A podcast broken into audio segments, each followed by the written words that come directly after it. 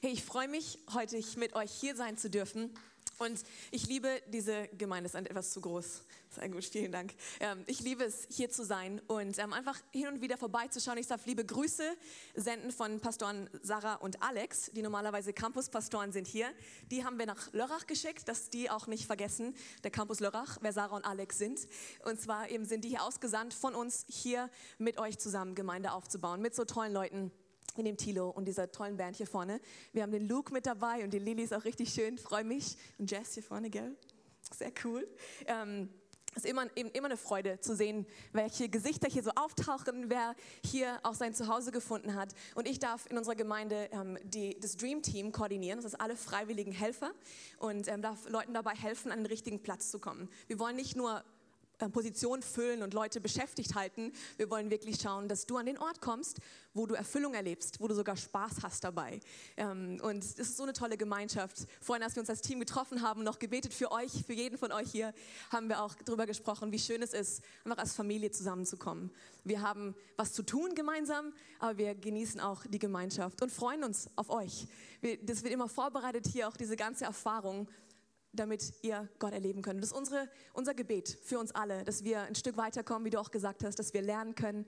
Und ähm, schön, dass ihr wieder aus dem Urlaub zurück seid übrigens. Sehr gut. Und die kriegen ein wundervolles, süßes Mädchen. Freue ich mich auch. Wir haben vorhin schon darüber gesprochen, wie begeistert er als Papa für die Kleine sein wird. Gell? Ja, sehr schön. Ähm, eine Sache, die ich noch kurz betonen will, wenn du diese Kontaktkarte dann ausfüllst, ähm, einfach uns wissen lassen willst, wer du bist, du kannst sie nachher in die schwarze Box am Ausgang einfach kurz reinwerfen und wir melden uns dann auf jeden Fall bei dir. Ihr habt vielleicht von Love in Action schon gehört. Love in Action, das ist diese Woche, ist eine Aktion von der Evangelischen Allianz hier in Freiburg. Es ist so genial, was die machen, die Gemeinden zusammen. Und zwar geht es darum, diese Woche verschiedene Aktionen durchzuführen, um Gottes Liebe ganz praktisch in der Stadt zu verteilen, an die Leute zu bringen. Und ähm, ich darf in Lörrach unsere soziale Arbeit ähm, überblicken, überschauen und dort koordinieren, was so viel Freude bereitet, wenn wir solche Aktionen auch machen. Und ähm, einfach eine Ermutigung an euch, wenn ihr gerne dabei sein wollt, diese Woche einfach einen Moment nehmt und dort mitmacht. Und zwar ist von der Gemeinde hier, von ähm, der offenen Tür, haben wir eine Aktion am Donnerstag. Und zwar, das ist um, um, um 16 Uhr, wird sich hier getroffen und ihr geht in der Stadt ein paar gute Dinge tun. Und ähm, kommt kommt dazu, macht mit. Ihr könnt euch anmelden, nehmt die Flyer, die liegen überall draußen aus, am Infotisch auch. Und ansonsten meldet euch einfach auf der Website, das ist loveandactionfreiburg.de. Okay? Nehmt euch die Zeit, meldet euch an, damit hier viele Leute in die Stadt rausströmen. Es ist toll, was in diesen vier Wänden passiert. Und vielleicht zu Hause habt ihr wunderbare Zeiten mit Gott und erlebt ihn und erlebt seinen Segen. Aber wir wollen es nicht für uns behalten. Wir wollen es praktisch weitergeben. Wir werden nicht die Leute anpredigen, okay? Nur, dass ihr das wisst, könnt euch entspannen. Wir werden einfach ihnen dienen. Auf ganz praktische Art und Weise. Ist das gut? Sag alles ist gut. Ist gut. Gut. Ist gut. Sehr gut. Sehr gut. Ich finde es sehr gut. Super. Ähm, ich darf heute Teil 3 bringen unserer Predigtreihe. Wir sind gerade in einer Predigtreihe, die nennt sich Platzwechsel. Und ähm, momentan natürlich sehen wir hin und wieder Platzwechsel und Positionswechsel und Einwechsel und Auswechseln bei der EM. Ähm, manchmal sehr langweilig, manchmal sehr spannend, aber hier geht es ums Thema Finanzen. Und ähm, wir wollen wirklich diese Predigtreihe Zeit nehmen und dieses Thema ein bisschen anschauen. Ich glaube, es gibt kein Thema, wie das Thema Finanzen, das dieses Potenzial hat, uns schlaflose Nächte zu bereiten, wirklich Druck zu machen. Ähm, manche Leute haben davon Angstzustände. Ich persönlich durfte Höhen und Tiefen erleben. Ich durfte einen vollen Magen haben und auch schon einen leeren Magen und ähm, beten für Wunder, dass irgendwas passiert. Als Familie, ein bisschen zu meiner Geschichte, sind wir durch auch recht schwierige Zeiten gegangen. Ich bin in einem Haushalt aufgewachsen, wo das Thema Geld eher gemieden werden sollte. Weiß nicht, ob ihr das auch kennt. Thema Geld am besten nicht drüber sprechen. Ähm, es war oft, dass Schulden und Sorgen wie so Mitbewohner bei uns zu Hause waren, die einfach uns ähm, immer wieder begleitet haben. Ich habe hier Echo drauf. Wo soll ich mich hinstellen? Äh, ist okay, ich rede einfach weiter. Ähm, genau, das heißt, das war bei uns zu Hause recht ein bedrückendes Thema. Ich bin mit einer ganz ungesunden Einstellung zum Thema Finanzen aufgewachsen und durfte dann als junge Erwachsene ähm, lernen, wenn man dann sein eigenes Geld verdient, als Jugendliche vielleicht einen Nebenjob macht und dann später alleine zu wohnen auch in der WG, wie es geht und wie es nicht geht. Und ähm, wurde natürlich auch gnädiger mit meinen Eltern, ähm, weil ich selber Fehler machen durfte. Aber ähm, ich glaube, wir haben viel noch zu lernen in diesem Bereich.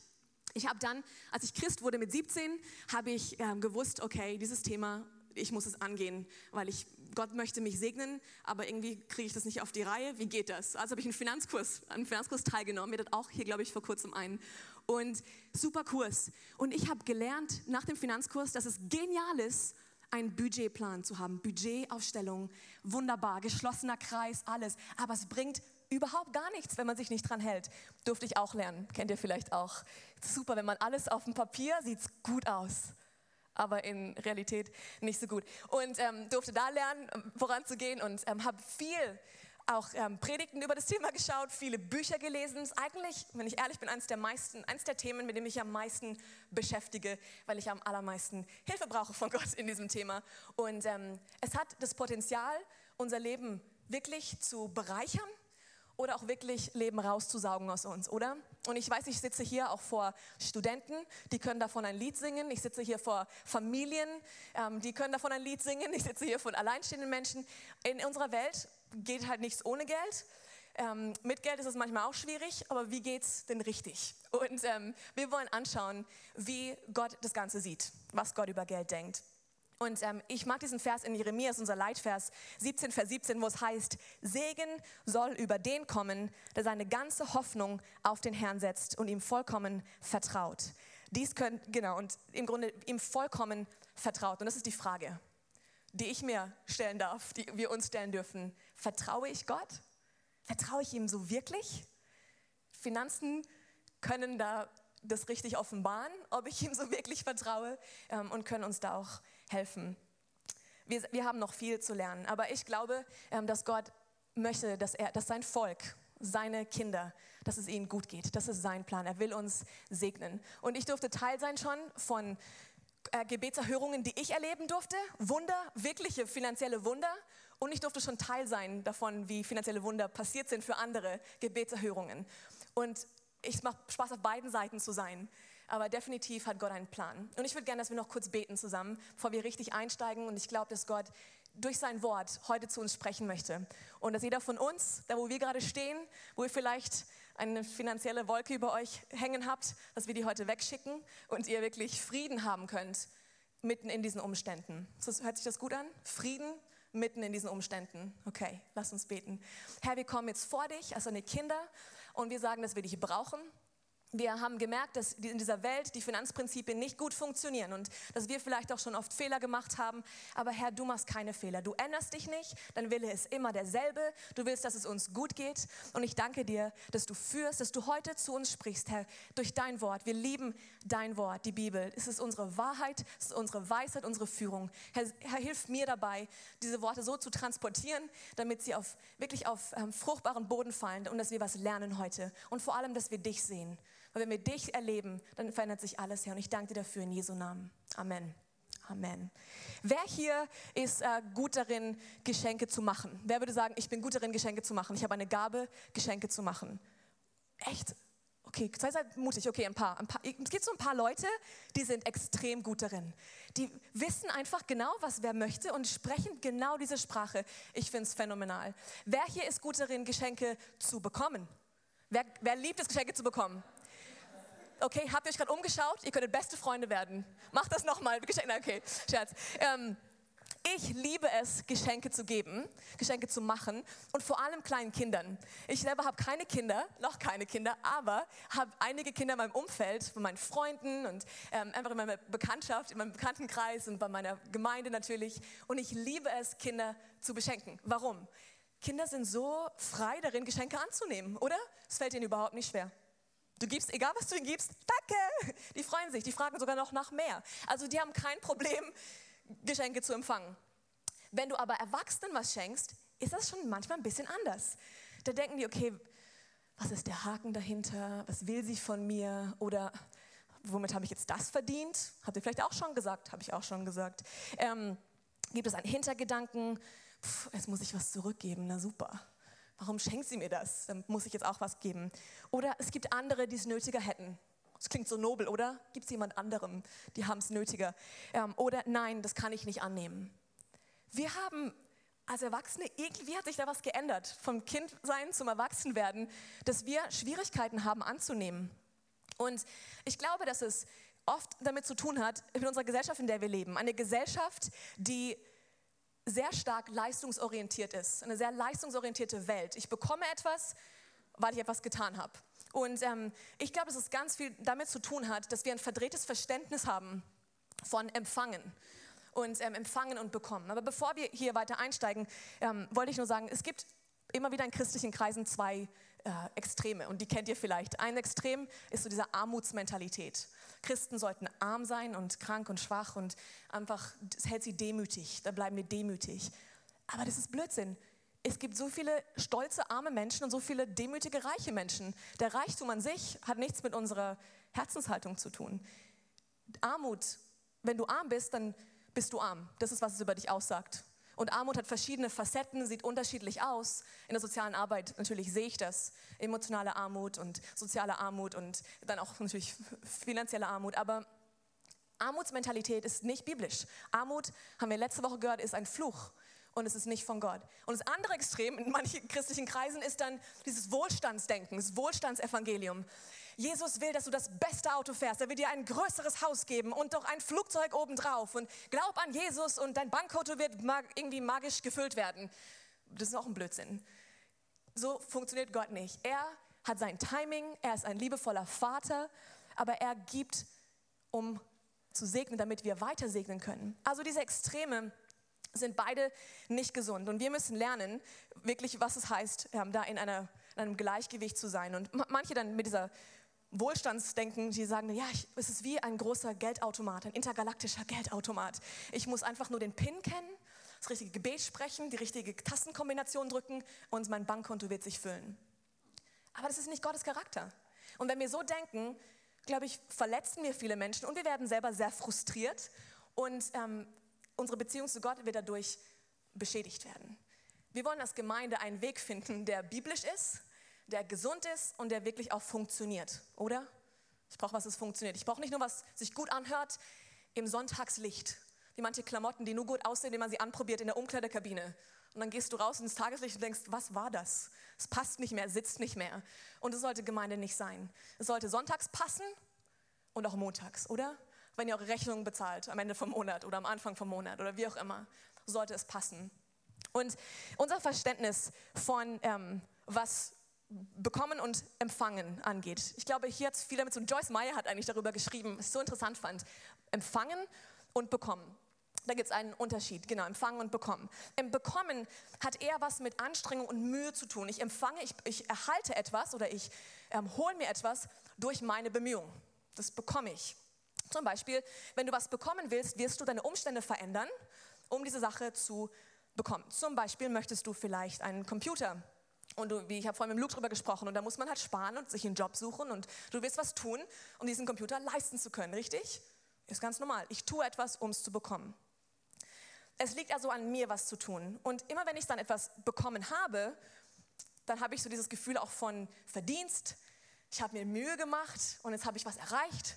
Das habe ich jetzt rechtmäßig bekommen, okay? Dann ist der Unterschied, es sind nur zwei Wörter und es hat nur eine, ein bisschen eine unterschiedliche Bedeutung hier, es zu empfangen. Empfangen hat eher etwas damit zu tun, zu begrüßen, etwas willkommen zu heißen, entgegenzunehmen und anzunehmen. Das heißt, hier sieht man eher eine Haltung von ich bekomme, ich empfange etwas, es kommt auf mich zu, statt ich gehe hin und hole es mir, ich bekomme es. Hier passt dieses, äh, dieser Verdienst, diese Anstrengung, passt hier nicht rein. Es kommt eher ins Bekommen. Zum Beispiel, um es verständlicher zu machen, ich bekomme eine Aufgabe, aber ich empfange eine Berufung. Eine Berufung empfängt man. Du lebst dann damit. Sie kommt auf dich und du läufst, du wandelst darin. Eine Aufgabe kann ich bekommen. Ich bekomme durch Anstrengung, aber empfange durch Freude. Zum Beispiel, kennt ihr das, wenn man einen Rat gibt? Ein Rat kann man bekommen oder man empfängt ihn. Oder habt ihr schon mal einen Rat bekommen und nicht danach gehandelt? Ja, ich schon. Habt ihr schon mal einen Rat bekommen und wirklich empfangen? Das sind zwar andere Dinge, wenn ihr in der Kindererziehung das macht mit euren Kindern zum Beispiel. Zwei unterschiedliche Dinge. Oder höre ich immer wieder, Schwiegereltern können Schwiegerkinder bekommen oder sie empfangen. Oder? Stimmt das? Ja, es gibt manchmal einen Unterschied in diesen, in diesen Beziehungen. Wir empfangen im Glauben aus Gnade. Und hier in Epheser 2, kennt ihr die Verse bestimmt, sehr berühmte Verse, Epheser 2, Verse 8 bis 9, heißt es noch einmal, durch Gottes Gnade seid ihr gerettet worden. Und zwar aufgrund des Glaubens. Ihr verdankt eure Rettung also nicht euch selbst, nein, sie ist Gottes Geschenk. Sie gründet sich nicht auf menschliche Leistungen, dieses Bekommen, sondern so dass niemand vor Gott mit irgendetwas groß tun kann oder sich rühmen kann, sagen, schau mich an, ich habe es verdient. Und wir denken manchmal so, wenn es ums Empfangen geht, brauchen wir immer Glaube. Glaube an Gott, Vertrauen. Das ist das Wort im Grunde für diese Predigtreihe, Vertrauen. Manche von uns sagen, Gott weiß ja, ich was, ich brauche etwas, okay, Gott weiß ja, was ich brauche, also kann er sich darum kümmern. Es funktioniert nicht. Merkt ihr das? Manchmal sitzt man da und denkt, okay, aber es passiert nichts. Eine unausgesprochene Bitte ist keine Bitte. Wir müssen Gott auch sagen, was wir wollen. Manche von uns betteln und bitten und, und weinen und schreien laut und machen das und denken, jetzt muss Gott mich doch endlich hören. Aber es passiert nichts. Und nur weil wir laut schreien, rufen, klagen, heißt es nicht, dass wir glauben. Das heißt einfach nur, dass wir laut sind und dass wir vielleicht uns emotional abmühen. Oder manche von uns bitten einmal und dann erwarten sie, dass es sofort passiert. Sofort, jetzt muss es kommen. Herr, du weißt, ich brauche ein neues Auto. Amen. Und es kommt nicht. Das Auto kommt nicht. Es braucht nämlich auch Charakter. Gott will einen Prozess in uns haben. Und manchmal passieren Dinge schnell. Und wer weiß von uns, manchmal passieren sie auch gar nicht schnell. Und denkst, hallo, was soll das? Es könnte etwas schneller gehen. Und dann manche von uns, und das passiert immer wieder auch, ähm, sind, wollen es einfordern von Gott. Herr, ich will das jetzt. Es wird jetzt Zeit, dass es kommt. Jetzt ist die Zeit. Komm schon. Aber wir dürfen auch nicht vergessen, wer er ist. Er ist Gott allmächtig. Er ist der Schöpfer des Universums. Und ich bin ein kleiner Floh, wenn ich im Gegensatz zu ihm anschaue. Aber ich bin sein Kind. Deswegen habe ich diese Beziehung zu ihm. Aber ich kann ihn auch nicht rumkommandieren. Und ihm sagen, was er zu tun hat. Er arbeitet in Partnerschaft. Das habe ich mal vor einigen Jahren in der Predigt gehört und das fand ich so hilfreich. Gott arbeitet in Partnerschaft mit uns. Er tut sein Teil und wir tun unseren Teil. Er macht seinen übernatürlichen Teil und wir unseren natürlichen. Wir brauchen uns nicht um sein zu kümmern, aber er kümmert sich auch nicht um unseren. Und das ist manchmal schwierig. Wenn man sitzen wir nämlich da und erwarten, dass er seinen übernatürlichen Teil tut und seinen Segen regnen lässt, aber wir haben gar nicht gesät. Wir haben gar nicht Saatgut in den Boden getan. Das heißt, zu verstehen, er tut seinen Teil, ich tue meinen Teil. Solche Worte wie Treue, Fleiß, Ehrlichkeit und auch Gehorsam, das sind Kanäle, die Gott gebraucht, um uns zu segnen. Diese Werte sind wichtig, dass wir lernen, jeder von uns hat einen Beitrag zu leisten. Wir alle sollten arbeiten. Heißt das, ich bin zu Hause, vielleicht mit meinen Kindern und im Haushalt. Das ist mein Teil, das ist mein Auftrag. Oder ich bin draußen in der Arbeitswelt und verdiene dort mein Geld.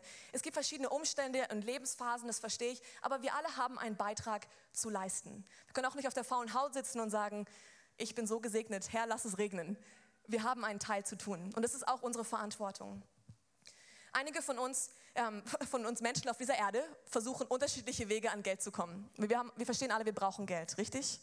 Das ist in die Welt, die Gesellschaft, in der wir leben. Einige versuchen zu stehlen und an Geld zu kommen. Das ist natürlich ein sehr niedriges Level von Geld bekommen, oder? Zu stehlen. Das ist auch zum Beispiel, wenn man unehrlich ist oder wenn man ähm, Geld einbehält, was einem eigentlich gar nicht zusteht oder bei den Steuern zu betrügen oder ähm, ja, einfach Dinge zu tun, die nicht in Ordnung sind, um an Geld zu kommen. Und das ist etwas, was Gott halt nicht segnen kann. Einfach gleich hier vorneweg. Wir müssen schon dieses ehrliche, aufrichtige Leben haben, damit wir von Gott empfangen können. Wir wollen heute lernen, wie wir von Gott empfangen. Andere sitzen rum und warten und hoffen. Vielleicht sie findet man einen Geldbeutel im Wald oder einen Briefumschlag irgendwo, oder ein 50-Euro-Schein liegt auf der Straße oder Glücksspiele oder Lotto oder sowas. Man sitzt rum und hofft und sagt, es muss schon, Gott segne mich. Komm, und wir beten noch für den Lottoschein, damit er gesegnet ist. Aber auch das, Gott möchte, dass wir ihm vertrauen und nicht rumsitzen und aufs Glück warten. Will, dass wir lernen, ihm zu vertrauen und seine Prinzipien anzuwenden. Einige arbeiten mit Leihen und Arbeiten. Wir leihen uns etwas und wir arbeiten. In, heute in der Gesellschaft machen das ganz viele. Wir nehmen Kredite auf oder wir belasten unsere Kreditkarte und dann hoffen wir, dass wir am Ende vom Monat das Geld dazu haben, um ähm, das wieder zu füllen eben ähm, zu arbeiten ist eigentlich recht gängig heutzutage und viele Konsumerschulden passieren auch dadurch natürlich. Dann arbeiten und sparen. Das kennen wir alle, oder? Arbeiten und sparen, das lernt man noch so. Arbeiten und sparen, das ist so das Richtige. Und das macht man auch ohne Gott, das lernt man auch so in der Wirtschaft wahrscheinlich, ähm, von seinen Eltern vielleicht. Aber wir sollten auch gut darin sein, als Christen. Nicht nur zu sagen, dass die Welt das kann, wir sollten auch gut darin sein, zu arbeiten und zu sparen. Aber das Höchste, die höchste Ebene, da an Geld zu kommen oder Geld zu bekommen im Leben, ist säen und ernten. Das ist eigentlich die höchste Ebene, säen und ernten. Das heißt trotzdem, wir sollten arbeiten, um auch Geld natürlich dadurch zu bekommen. Gott segnet auch durch unsere Arbeitsstelle.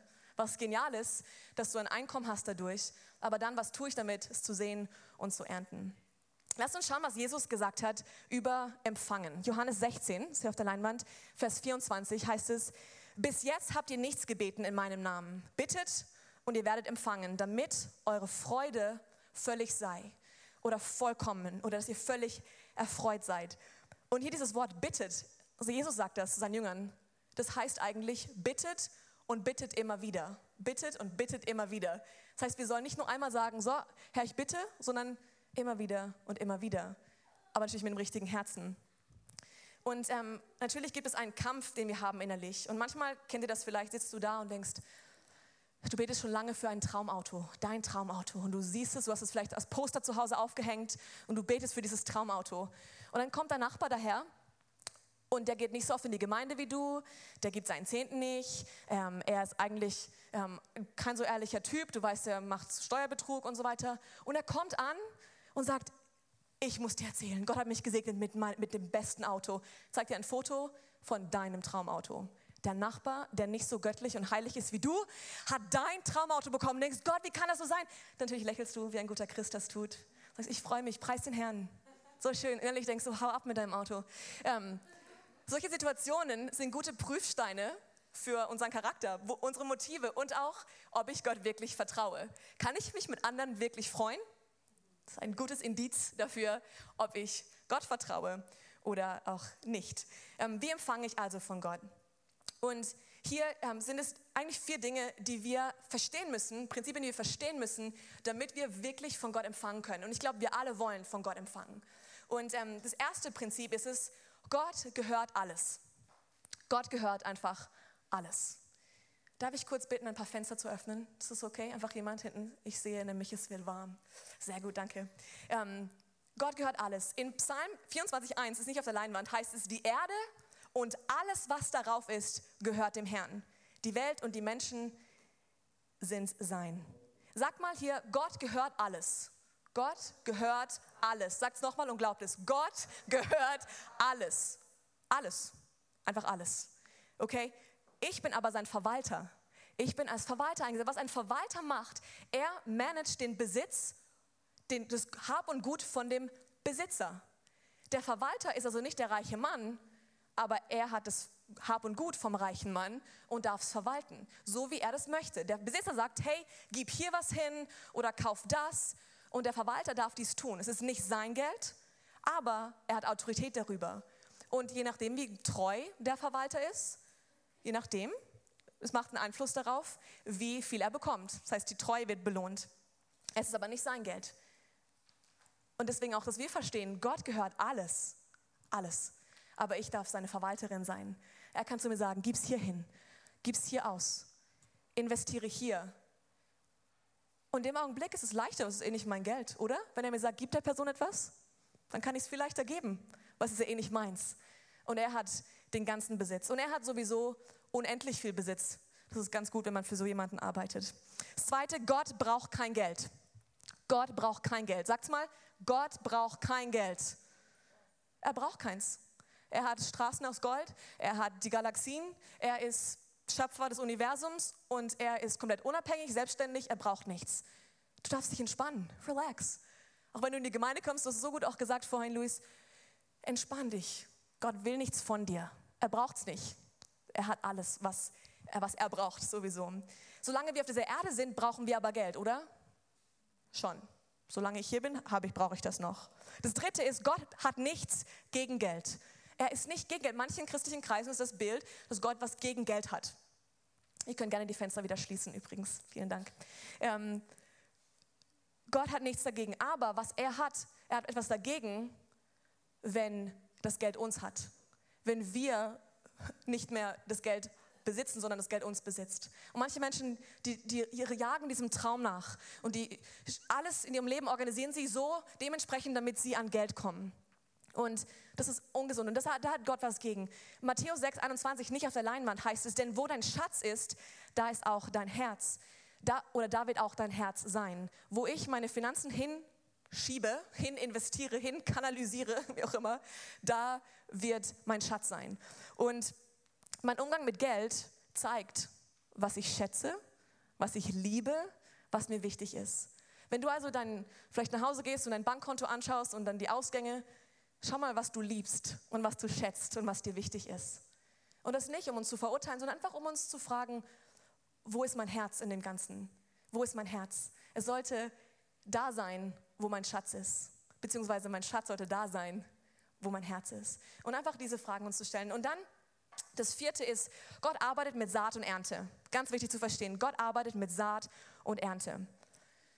Ein Bauer will Geld investieren müssen in, seine, in sein Saatgut. Er wird Saat säen müssen. Wir verstehen das um was zu ernten, oder? Ganz klar. Und hier ähm, habe ich Verse dazu in 2. Korinther 9, ganz bekannte Verse zu diesem Thema, richtig toll, wo es heißt, denkt daran, wer wenig sät, wird auch wenig ernten. Und wer reichlich sät, wird reichlich ernten. Jeder soll sich selbst entscheiden. Und das liebe ich. Auch hier für uns als Gemeinde, jeder soll sich selbst entscheiden. Für dich ganz allein, für dich persönlich in einer Beziehung zu Gott. Lass dich nicht manipulieren, lass dich nicht irgendwas reinreden oder reinpressen oder Druck machen. Überhaupt nicht. Jeder soll für sich selbst entscheiden, wie viel er geben möchte und soll den Betrag dann, wenn du dich entschieden hast, ohne Bedauern und ohne Widerstreben spenden. Gott liebt den, der fröhlich gibt. Wenn du gibst, gibst mit ganzem Herzen. Und wenn du weniger mit ganzem Herzen geben kannst und dieses viele mit Widerstreben, alles in dir zieht sich zusammen, dann gibt es wenige mit ganzem Herzen und sag, Herr, hilf mir, dir noch mehr zu vertrauen. Und es wird wachsen. Aber gib das, was auf deinem Herzen ist. Er hat die Macht. Warum können wir ihm vertrauen? Er hat die Macht, euch mit all seiner Gnade zu überschütten, damit ihr in jeder Hinsicht und zu jeder Zeit alles habt, was ihr zum Leben braucht. Und damit ihr sogar noch auf die verschiedenste Weise Gutes tun könnt. Das bedeutet, er kennt deine Rechnungen, er kennt deine Versicherungen, er kennt dein Bankkonto, er kennt deine Nöte. Er möchte, dass du genug hast für dich und damit du noch weitergeben kannst, an andere weggeben kannst. Und dann hier Vers 10, derselbe Gott, der dafür sorgt, dass es dem Bauern nicht an Saat zum Aussehen fehlt und dass es Brot zum Essen gibt, der wird euch mit Samen für die Aussaat versehen und dafür sorgen, dass sie für die ausgestreute Saat, dass sie sich vermehrt und dass das Gute, das ihr tut, Früchte trägt. Er wird euch in jeder Hinsicht so reich beschenken, so reich beschenken, dass ihr jederzeit großzügig und uneigennützig geben könnt. Manche von uns sagen, ich kann nicht geben, weil ich nicht habe. Ich würde so gerne mehr geben. Ich würde so gerne viel mehr spenden. Und Herr, gib mir eine Million, dann fange ich an zu geben. Aber das Geben geht los, wenn du es trainierst, mit dem Kleinen, was du hast, mit ein bisschen Saatgut. Und es gibt keine Ernte ohne Saat. Das verstehen wir. Ich kann die Saat in meiner Hand halten, auf meinem Konto haben, aber sie muss eingepflanzt werden. Sie ist zur Aussaat gedacht, diese Samen zur Aussaat, nicht zum Horten. Manche Leute haben so Angst davor, dass sie anfangen, das zu horten, aber es wird kaputt gehen. Gib's weiter und du wirst eine Ernte bekommen. Keine Saat, keine Ernte.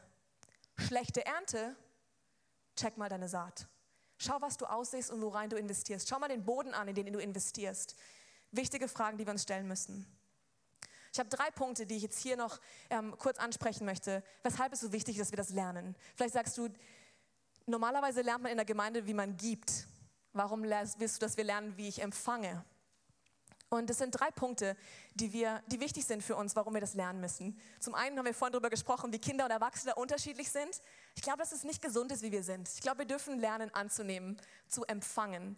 Und ähm, das Erste ist, warum wir lernen sollen und wie wir das machen können, ist, weil Gott ein Geber ist. Und letzte Woche, wer da war, hat gehört vom Pastor Alex, Gott ist von Natur aus ein Geber. Er liebt es, zu geben.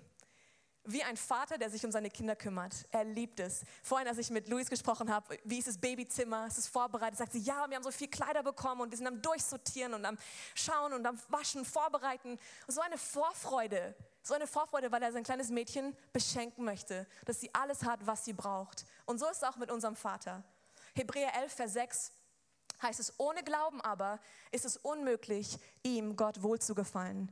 Denn wer zu Gott kommt, muss glauben, dass er ist, dass er existiert und dass er die belohnen wird, welche ihn suchen. In einer anderen Übersetzung heißt es, dass er ein Belohner ist, ein Belohner. Er liebt es, uns zu belohnen. Ich weiß nicht, was für ein Gottesbild du vielleicht hattest bisher oder was noch in dir so eingeprägt ist, aber Gott ist ein guter Gott, der es liebt, dich zu belohnen und dich zu beschenken. Nicht, weil du was Tolles getan hast, sondern einfach, weil du sein Kind bist. Sein Junge oder sein Mädchen. Deswegen liebt er es. Wir verstehen, dass sein Vaterherz jubelt, wenn wir empfangen. Oder wenn du ein Geschenk vorbereitest für jemanden und du hast vielleicht dir genau überlegt, was du machst und das ist zusammen, zusammengebracht und du hast es eingepackt und wartest auf den Moment, es zu schenken und du gibst es und die Person sagt, nein, ich will das nicht, ich kann es nicht annehmen. Die, die größte Freude könnte die Person dir jetzt gerade bereiten, wenn sie einfach sagt, wow, vielen Dank und es annimmt und es genießt, oder? Deswegen, Gott ist ein Geber, wir sollen empfangen zu wir sollen lernen zu empfangen. Ich kann nur geben, was ich empfangen habe. Wir können nicht geben lernen, wenn wir nicht zuerst empfangen gelernt haben. Ich kann nur geben, was ich schon empfangen habe. Gnädige Menschen, die viel Gnade, gnädige Menschen haben in der Regel viel Gnade empfangen. Viel Gnade. Menschen, die schnell daran sind zu vergeben, haben wahrscheinlich viel Vergebung erfahren in ihrem Leben. Und so sollten wir lernen zu empfangen, damit wir viel geben können. Wir sind Gottes Herz am nächsten und wir sehen unserem Vater am ähnlichsten, wenn wir geben. Wenn du gibst, siehst du aus wie Jesus. Ziemlich gut. Und das wollen wir doch, oder? Als Christen, Nachfolger Jesu, das ist unser Ziel, dass wir sind wie er. Und so lernen wir das. Der erste Punkt ist also, weil Gott ein Geber ist. Das zweite, warum wir unbedingt lernen sollten zu empfangen, ist es, weil es uns Glaube lehrt. Es lehrt uns Glaube.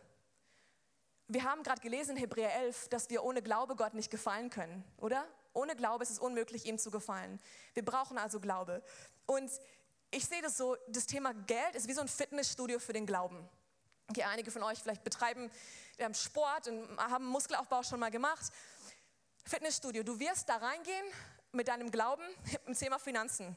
Und du wirst Schmerzen haben, du wirst gedehnt werden, du wirst schwitzen, aber du wirst wachsen und du wirst stärker werden, wenn du es richtig machst und damit du bereit bist für andere Bereiche, nicht nur Finanzen. Aber dieses Thema hat die, hat die Fähigkeit, die Kapazität, uns zu trainieren für jeden Bereich. Wenn es dann ums Thema Heilung geht, wenn es ums Thema Vergebung geht, wenn es um andere Dinge geht. Wir können im Thema Finanzen so richtig lernen, wie wir unsere Glaubensmuckis aufbauen, damit egal was kommt, wir können es stemmen. Und das will ich, will ein starkes Leben haben, um die Sachen zu stemmen. Fitnessstudio für den Glauben. Wir gehören Gott und alles gehört Gott.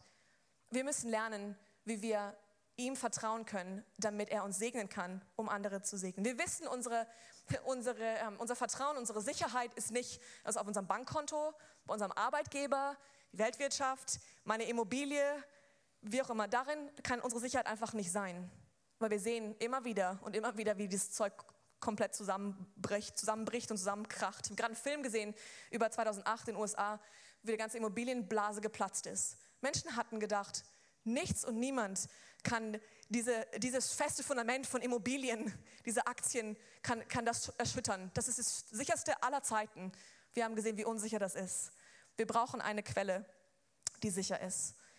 Es lehrt uns also Glaube. Wir lernen im Leben stark zu sein, wenn wir empfangen. Und das Dritte hier, das Letzte ist, weil sehr viel auf dem Spiel steht. Weil sehr viel auf dem Spiel steht, müssen wir lernen, von Gott zu empfangen. Was meine ich damit? Geld ist ja weder gut noch schlecht, oder? Geld ist neutral, aber wir wissen alle, ich kann mit Geld einen Haufen Gutes anrichten oder einen Haufen Schlechtes anstellen. Geld hat die Fähigkeit, von dem, der es gebraucht wird, Gutes oder Schlechtes anzurichten. Und auf unserer Welt sind die Güter sehr ungerecht verteilt. Das haben wir wahrscheinlich auch schon gemerkt, allein die Nachrichten anzumachen. Sehr ungerecht, sehr ungleich verteilt. Und Gott braucht ein Volk. Er braucht sein, seine Familie, seine Kinder, die bereit sind, auf ihn zu hören, um seine Mittel gerecht zu verteilen. und an die Orte zu geben, wo wir geben sollen und an die Orte nicht zu geben, wo wir es nicht investieren sollten. Er will uns führen in dem Ganzen. Deswegen brauchen wir seine Stimme. Wir sind dazu berufen. Jeder Mensch ist dazu berufen, in etwas zu investieren, dessen Wert weit über unsere Existenz hinausreicht.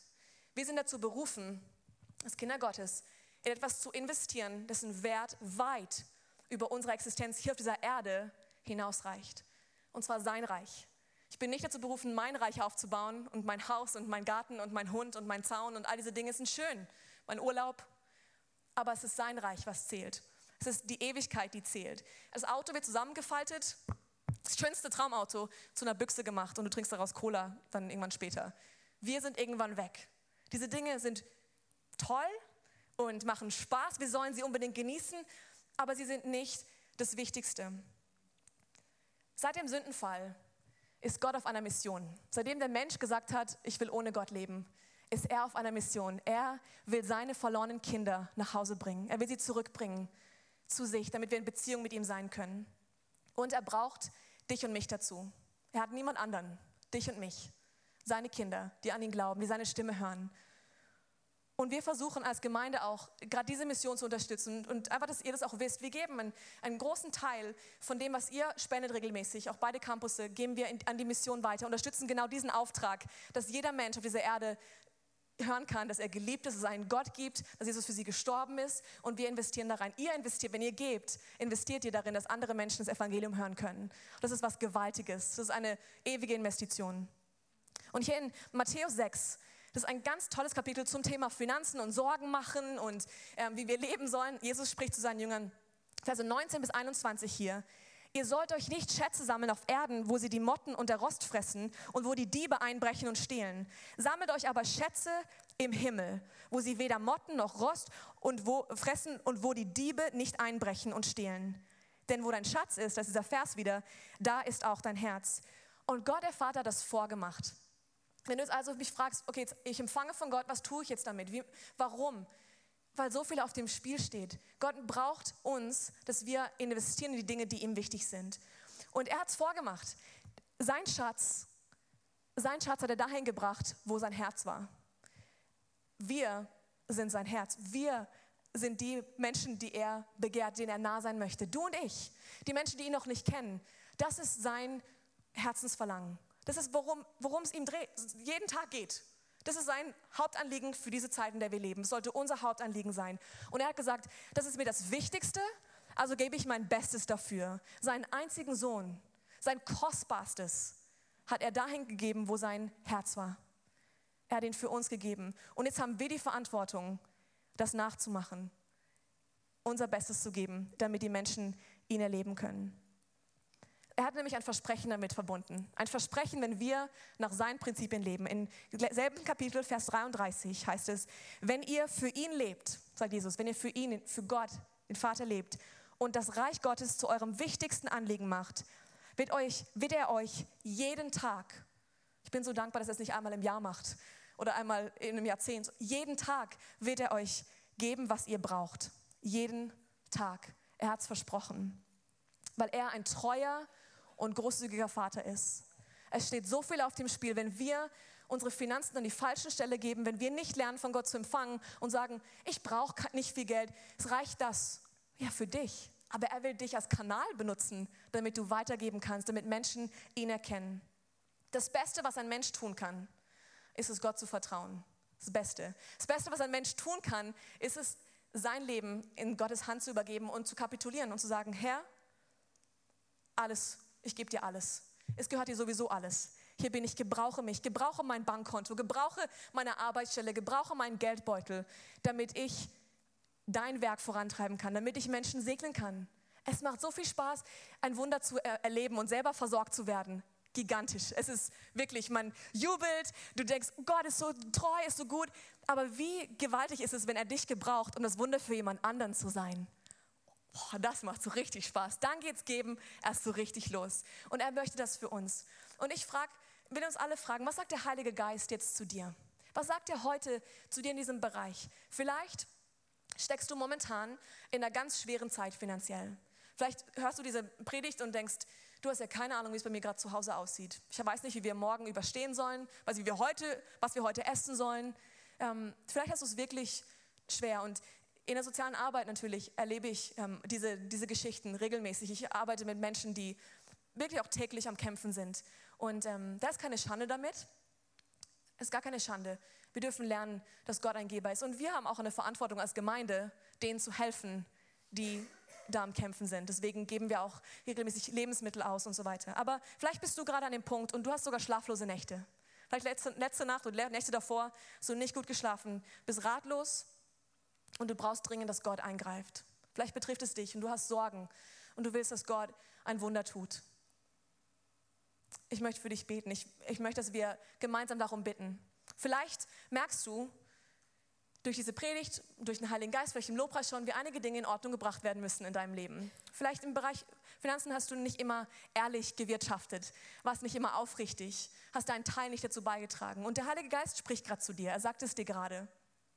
Hör da drauf. Sei gehorsam, geh nach Hause und bring es in Ordnung. Was auch immer es ist, hab keine Angst davor. Er segnet, wenn wir aufrichtig sind. Gemäß seinem Charakter wird er immer segnen, wenn wir aufrichtig sind. Und höre auf ihn. Und die dritte Gruppe von Leuten, für die ich beten möchte, ist, vielleicht gehst du schon eine Weile mit Jesus, aber du hast gemerkt, der Bereich Finanzen, den hast du noch nicht ganz ihm übergeben. Das ist etwas, was du noch für dich behalten hast, wo du noch nicht ganz vertraust, aber du willst ihm gerne ganz vertrauen. Du willst ihm gerne ganz vertrauen. Das ist dein Anliegen und du willst Buße tun und vor ihn kommen und sagen, Herr, Platzwechsel soll stattfinden. Du darfst auf die Nummer eins du darfst auf die Nummer eins und alles andere kommt danach, weil du bist mein Versorger. Und vielleicht betrifft es dich und du sagst, kannst du für mich beten? Ich möchte gerne heute Gott an erste Stelle machen im Bereich Finanzen und die Finanzen sollen sich unterordnen. Und vielleicht betrifft dich das. Ich möchte, dass wir unsere Augen schließen und einfach einen Moment nehmen und zusammen beten.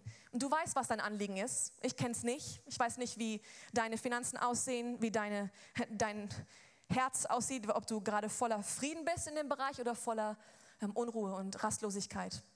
Aber Gott weiß es. Und ich möchte einfach gerne ähm, für euch beten und bring diesen Moment jetzt gerade, bring es vor Gott und sag du ihm, ähm, was du ihm sagen möchtest. Ob du ihm, aber dich bei ihm entschuldigen willst, ob du Buße tun möchtest, ob du sagst, Herr, ich brauche ein Wunder. Ähm, egal was es ist, bring es vor ihn. Und Vater, wir kommen jetzt vor dich im Namen von Jesus Christus. Und ich danke dir für jeden Einzelnen hier. Und ich danke dir für dein Wort. Dein Wort ist Wahrheit. Dein Wort ist unsere Führung. Und Heiliger Geist, du überführst jetzt in diesem Augenblick jeden von uns. Hilf uns zu sehen, was du siehst. Und ich bete jetzt gerade für diejenigen von uns, die vielleicht rastlos sind, voller Sorgen und sich in einer schwierigen Zeit befinden, finanziell. Herr, segne sie, stärke sie, ermutige sie, Herr. Gib ihnen deinen Frieden, damit sie hören, was du zu sagen hast, damit sie wissen, du hast es im Griff. Du bist ein treuer Gott und du kennst schon ihren morgigen Tag. Du hältst auch diesen schon in, ihrer, in deiner Hand, Herr. Herr, führe sie in Weisheit. Tu ein Wunder in ihrem Leben. Darum bitten wir. Wir bitten, so wie Jesus es uns angewiesen hat, wir bitten in Jesu Namen um ein Wunder. Herr, dass du Rechnungen bezahlst auf eine Art und Weise, wie wir es gar nicht verstehen können. Herr, und ich bete auch für diejenigen, die vielleicht Dinge in Ordnung bringen müssen Danke, dass du ein gnädiger Gott bist, dass du ein liebevoller Vater bist, dass du vergeben hast und dass du sie annimmst, dass du ihnen hilfst, ihr Leben in die richtigen Bahnen zu bringen und sie überreich beschenken möchtest, damit sie nicht nur selbst gesegnet sind, sondern ein Segen sein können. Und Herr, auch diejenigen, die bemerkt haben, dass ihr Herz mehr vielleicht am Geld hing als an dir, wo sie dir vielleicht nicht ganz vertraut haben und dich an erste Stelle stellen möchten.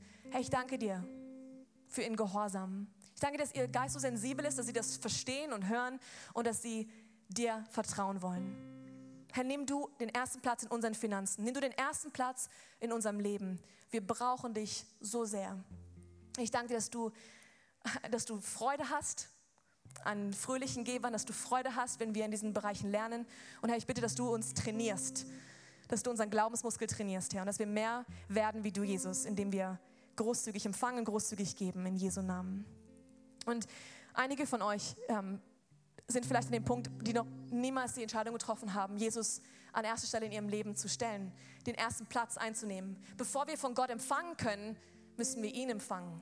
Und ich frage mich, hast du ihn schon empfangen? Hast du die Person Jesus Christus schon empfangen? Kennst du ihn? Hörst du seine Stimme? Lebt er in dir? Und wenn das noch nicht der Fall ist, dann will ich dich in einem Gebet führen. Es ist ganz einfach. Das Gebet errettet niemanden. Es soll einfach dir helfen, dem Ausdruck zu verleihen, was du in deinem Herzen gerade spürst. Du spürst vielleicht ein Ziehen in dir jetzt gerade, wo der Heilige Geist einfach in dir etwas bewegt und du weißt nicht, was es ist und dir wird vielleicht heiß und kalt gleichzeitig. Es ist der Heilige Geist in dir. Und ich will dir einfach helfen, etwas auszudrücken, was, wo du sagst, ja, ich möchte dem ich möchte dem Folge leisten. Ich möchte dich einladen in mein Leben. Und du kannst es in deinem Herzen sprechen, du kannst es leise vor dich hin aussprechen, aber es geht ungefähr so. Sag einfach, lieber Gott, ich komme jetzt vor dich. Ich erkenne, ich bin Sünder. Ich brauche dich in meinem Leben. Sag ihm, ich brauche dich in meinem Leben. Ich tue Buße für meine Sünde und dafür, dass ich ohne dich leben wollte bisher. Er hat dir nachgejagt schon immer und du erkennst es heute. Sag zu ihm, ich bitte dich um Vergebung. Vergib mir. Und ich danke dir, dass du, Jesus, meine, für meine Sünden gestorben bist. Ich will dich empfangen. Ich will das Geschenk der Vergebung empfangen heute. Ab heute gehöre ich dir. Ab heute gehöre ich dir. Gestalte du mein Leben neu. In Jesu Namen. Amen. Wenn du dieses Gebet zum ersten Mal gebetet hast, und du sagst, ich möchte gerne Jesus mein Leben anvertrauen. Ich will dich um etwas bitten, dass du diese Kontaktkarte nimmst. Wir wollen niemanden bloßstellen oder niemanden irgendwie, eben, dass es unangenehm ist für dich, aber nimm diese Kontaktkarte in deine Hand. Es ist eine, die wichtigste Entscheidung aller Zeiten, die du treffen kannst, Jesus an erste Stelle zu setzen. Und notier es hier darauf. Schreib hier drauf, mein Leben gehört ab heute Jesus. Das ist die beste Entscheidung. Und wenn du möchtest, gib uns diese Karte, werf sie in die Box, gib sie jemandem ab. Ähm, Schreib gerne deinen Namen darauf, dass wir dir helfen können, den nächsten Schritt zu gehen. Jetzt geht es darum, dass du weiter wächst in deiner Beziehung zu ihm. Zum Beispiel, dass du wiederkommst. Will ich einfach ermutigen, komm wieder. Woche für Woche lernen wir aus Gottes Wort. Du kommst zusammen mit Gemeindefamilie, mit Leuten, die das Gleiche erleben wie du. Glaub mir, du bist nicht alleine. Du bist nicht alleine in dem Prozess. Wir brauchen einander. Komm nächste Woche wieder. Sprich mit jemandem über diese Entscheidung. Gleich hier stehen ein paar von uns vorne und wir wollen gern für euch beten, wenn ihr das möchtet nach dem Gottesdienst, komm auf jemanden zu und sag, hey, ich will Jesus gehören, ich will an ihn glauben. Bete für, bete für mich. Wir machen das so gerne, wir würden es lieben. Gerne lasst es uns wissen. Wir wollen dir eine Bibel schenken auch und einfach dir helfen, die nächsten Schritte zu gehen. Ansonsten will ich einfach Danke sagen, auch für eure offenen Herzen, für eure, für eure Demut, auch hier zu sein und auch Woche für Woche zu kommen. Und ihr wollt was von Gott empfangen. Und ich bete, dass wir lernen, von ihm wirklich zu empfangen und es nicht für uns zu behalten, sondern dass es aus uns raus sprudelt auf die Menschen um uns herum. Und dass sie voll davon werden mit dem, was wir so gut empfangen haben von ihm. Er ist ein treuer Gott.